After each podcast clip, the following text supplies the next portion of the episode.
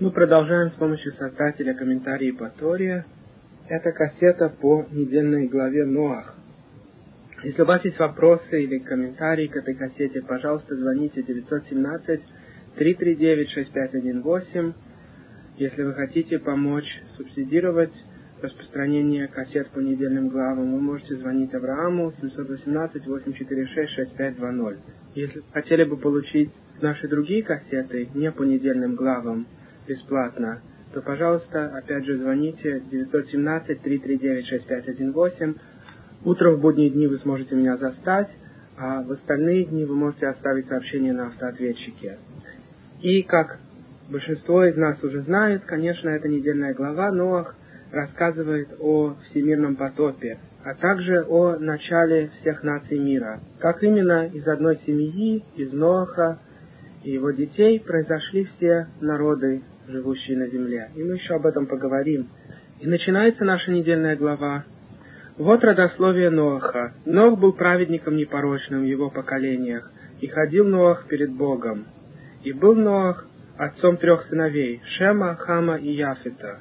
Надо заметить здесь, что Тора описывает Ноаха как праведника в его поколении. И существуют различные объяснения, что это значит. Имеется ли в виду что он праведником был только по сравнению со своим поколением, но если бы он жил в более праведном поколении, то он уже не таким бы выглядел большим праведником по сравнению с остальными. Или наоборот, Тора здесь описывает величие Ноаха, что несмотря на его очень грешное поколение, он не поддался влиянию. Дело в том, что все мы поддаемся влиянию своих соседей и влиянию общества, которое нас окружает – и, конечно, наша Тора описывает это во многих местах, и наши мудрецы говорят об этом постоянно. Посмотрите, самый первый псалм Давида начинается именно с этой концепции. Счастлив человек, который не ходил по совету злодеев, и не стоял он на пути с грешниками, и не сидел он в собрании шутников вы видите, что первое условие, которое царь Давид ставит в самом первом своем псалме, в самом начале, если вы хотите служить Всевышнему, держитесь подальше от плохих людей. Если вы будете слишком много ассоциироваться с грешниками, то вряд ли вам удастся как следует соблюдать заповеди Создателя. А вот, например, утверждение из Перкеавод. Вы наверняка знаете, что из всей Мишны Перкеавод, по учению отцов – это единственная часть Мишны, которая говорит о том, как жить. Моральные советы, в отличие от большинства Мишнайот, большинства Талмуда, который занимается законами, как соблюдать субботу, как соблюдать кошерность. И почти в самом начале Перкеавод описана похожая концепция. Отдаляйся от плохого соседа и не имей дел со злодеем. Сегодня тот факт, что плохие люди, и в особенности плохое общество, может повлиять даже на людей порядочных, хорошо известен даже не евреям, он хорошо известен в науке. По-английски это называется peer pressure, давление товарищей. И поэтому так велика была заслуга Ноаха, что несмотря на то, что все его поколение было грешным, он оказался единственным достойным, чтобы Всевышний его спас. Если вы посмотрите на поколение до то вы увидите, что большинство из них рожали детей в довольно раннем возрасте по тем временам. Большинство рожали детей до того, как им исполнилось сто лет. В то время как Ноах родил своих детей в 500 лет, сто лет до потопа. Когда потоп начался, Ноаху было 600 лет, как мы еще прочтем.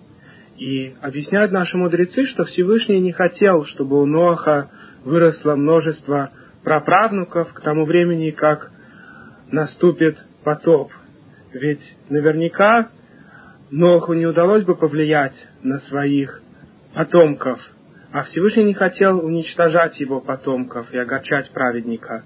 Поэтому Всевышний сделал так, что у Ноаха не было детей, пока не подошло время близкое потопу. И как мы увидим потом, дети Ноаха, эти трое, которые здесь описаны, Шем, Хам и Яфет, были спасены вместе со своими женами из-за заслуг Ноаха. Мы еще об этом поговорим без Раташем. И говорит здесь Тора, «И растлился мир перед Богом, и земля была полна преступностей». Посмотрел Бог на землю, и она растлилась. Вся плоть извратила свой путь на земле. Наши мудрецы много описывают о различных грехах поколения перед всемирного потопа. В том числе эти люди были распущены в отношениях между мужчинами и женщинами, примерно как сегодняшнее американское общество. И, как мы уже говорили, очень многое зависит от того, что принято в обществе. Например, 200-300 лет назад и даже 100 лет назад почти во всех странах мира – та распущенность, которая существует сегодня, была абсолютно неприемлема. Поэтому человек, который, например, хотел изменять с женой кого-то другого, он это во всяком случае делал незаметно, чтобы никто об этом не узнал. На улице женщины одевались скромно, хотя бы снаружи все выглядело сравнительно кошерно. И поэтому количество грехов было гораздо меньшим. Ведь не так просто совершить грех с какой-то женщиной, если боишься, что все узнают, и тогда люди будут смеяться издеваться, и человек может потерять своих друзей, свою работу. И поэтому в старые времена, сравнительно недавно, люди очень и очень стеснялись такого плана грехов и были осторожны с этим. И поэтому даже те, кто грешили, во всяком случае делали это редко и не открыто. В сегодняшнем же американском обществе то, что продвигает для нас телевизор, газеты, журналы, наоборот – все виды распущенности считаются нормальными, и поэтому люди больше не стесняются в большинстве своем. И поэтому само количество грехов очень и очень возросло. Ведь людям нечего стесняться и нечего терять. Ведь все виды отвратительных извращений продвигает американское общество. Я уж не говорю о различных связях между двумя мужчинами, например.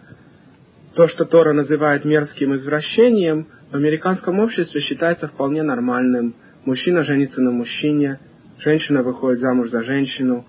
Бывает, что у женщины два дружка, как бы два мужа, в точности, как наши мудрецы описывали Маасерет Мицраим, что так поступали в земле египетской. И Тора специально описывает нам, чтобы мы не делали, как делали египтяне.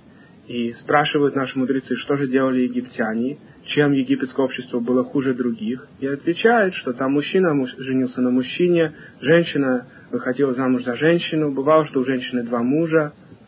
Хотя наверняка и в других обществах по всему миру были различные грешники иногда, но во всяком случае это не было открыто, и во всяком случае это не продвигалось в обществе, а в египетском обществе это продвигалось открыто. Поэтому навсегда было запечатано в Торе Маасе Эрец Мицраим. Это дела египетского общества. А сегодня было бы написано Маасе Эрец Америка. Дела американского общества. Не поступай, как они, не делай, как делают американцы. Как бы сегодня говорили пророки, если бы они у нас были. Но мы уже рассказывали на других кассетах, что пророчество существовало в нашем народе только тысячу лет и возобновится только в конце дней, когда придет Машиах – и поэтому у нас нету пророков, но у нас есть раввины, которые тоже кричат во весь голос, говоря, не учитесь от дел американцев, не приносите телевизор в свой дом, не используйте интернет. Если очень нужно интернет ради работы, используйте его, по крайней мере, только в офисе, там, где множество людей, таким образом, что вам будет стеснительно перед ними смотреть, куда не следует. Или, если нет другого выхода, хотя бы передайте паспорт своей жене, чтобы вы не знали, как подсоединиться, пока ее нету, и смотреть, куда не следует. Постоянно наши мудрецы повторяют, как важно женщине одеваться скромно, не учиться от американок. Если американки одеваются так, чтобы выставить свое тело на показ, то этим они только показывают свою близость к животному миру. Например, животные ходят полностью голыми и ничего не стесняются. Если женщина хочет уподобляться животному, она одевает короткую юбку или короткие рукава. Этим она показывает свою низость. Ничего великого в нескромной одежде нет. Заметьте, что даже неевреи подсознательно понимают, что скромная одежда в принципе человека возвеличивает, а нескромная преуменьшает его.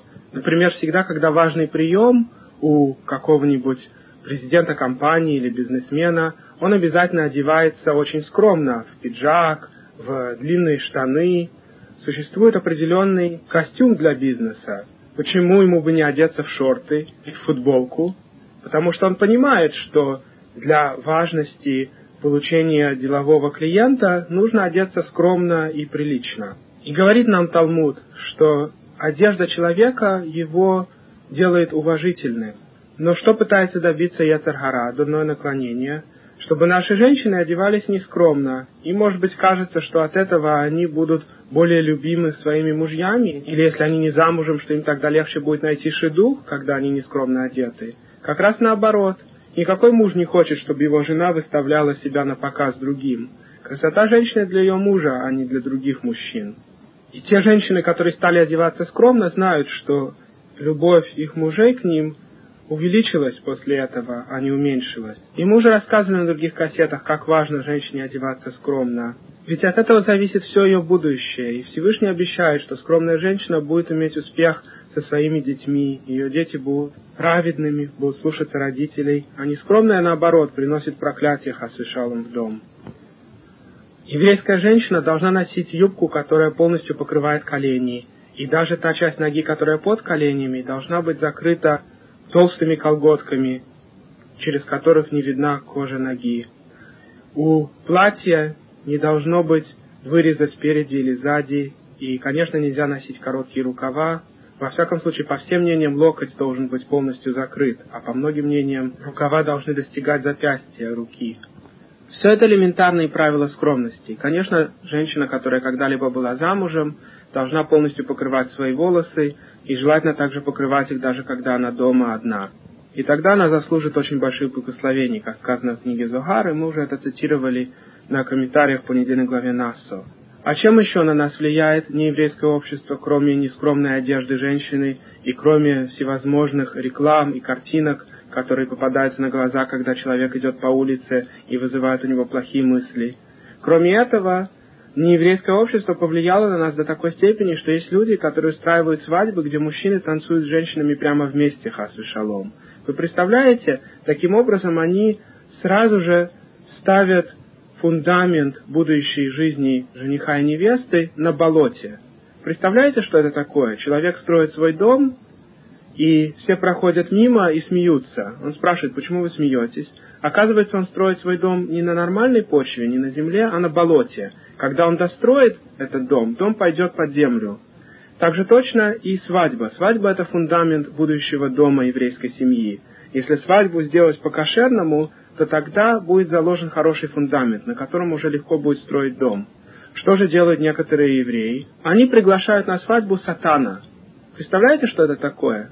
свадебное приглашение говорит, «Уважаемый Сатан, мы приглашаем тебя на свадьбу, потому что у нас на свадьбе будут танцы между мужчинами и женщинами. Уж там-то Сатан точно будет танцевать вместе со всеми. Сири мирка душам, говорит пророк Ишияху. Там танцуют демоны. Представляете, какой это грех?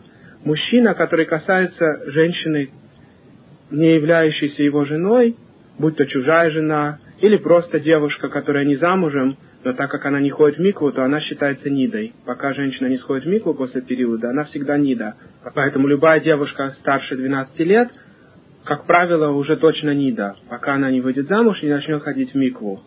И получается, что любой человек, который касается одной из таких женщин, женщины, которая не замужем и поэтому нида, или женщины, которая чужая жена, он ломает настолько серьезный запрет, что по закону он должен был бы отдать жизнь, чтобы его не сломать. Даже если бы ему сказали не евреи, если ты не коснешься этой женщины, не потанцуешь с ней, то тогда мы тебя убьем.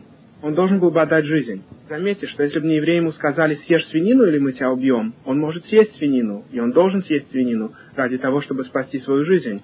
Потому что Тора говорит «Вихай баям», ты должен жить заповедями. Заповеди должны для нашей жизни, а не для нашей смерти. Даже если не еврей говорит нам «сломай субботу, или я тебя убью», мы тоже должны сломать субботу и не умереть. Потому что суббота дана для нашей жизни, а не для нашей смерти. Но если не еврей говорит «потанцуй с этой женщиной, или я тебя убью», то мы должны отдать свою жизнь и не потанцевать, потому что любой вид близости к запрещенной женщине – включается в Абарзайгу да Арайот, как говорит Талмуд. То, что запрещено под страхом смерти. Три греха, которые запрещаются под страхом смерти, это Арайот, запрещенные связи, включающие в себя любую близость. Поцеловать, обнять, потанцевать вместе. Второй грех – это идолопоклонство. И третий грех – это убийство. То есть, если вам говорят, убейте того-то, иначе мы вас убьем, то вы должны отдать свою жизнь и не убивать другого. Так вот эти три греха – проливание крови, идолопоклонство и арайот, разные виды запрещенных связей, они настолько строги, что обязаны отдать жизнь и не сделать этот грех.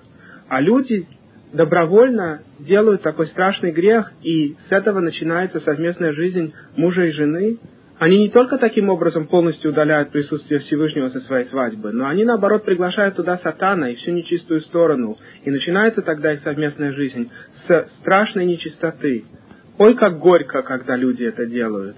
Но многие скажут, услышав то, что я говорю, а что мы можем сделать? Многие из наших родственников не придут на свадьбу, если мы пригласим их на свадьбу, где мужчины танцуют отдельно, а женщины отдельно. И еще, может быть, у слушателя множество оправданий, которые дурное наклонение Яцерхара ему предлагает. У сатана есть всегда очень много оправданий ради того, чтобы уговорить человека грешить.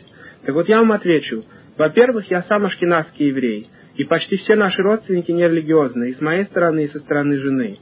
И, тем не менее, они пришли на нашу свадьбу, которая была сделана полностью по-кошерному, с большой мехицей, что ни мужчины не могли видеть женщин, ни женщины мужчин. И женщины танцевали отдельно, и мужчины танцевали отдельно. И никто не отказался прийти на свадьбу, хотя у нас были всевозможные люди, совсем-совсем нерелигиозные. Даже Хасвишалом есть некоторые родственники, которые женились на нееврейках. И тем не менее, эти родственники, мужчины танцевали с мужчинами, а женщина-нееврейка танцевала с женщинами. И никто не жаловался, и все были вполне довольны нашей свадьбой. Это раз. Во-вторых, вы должны настоять, чтобы на свадьбе не было общих танцев. Если хоть кто-то на этом настоит, жених или невеста, или родители жениха или невесты, то наверняка удастся этого добиться.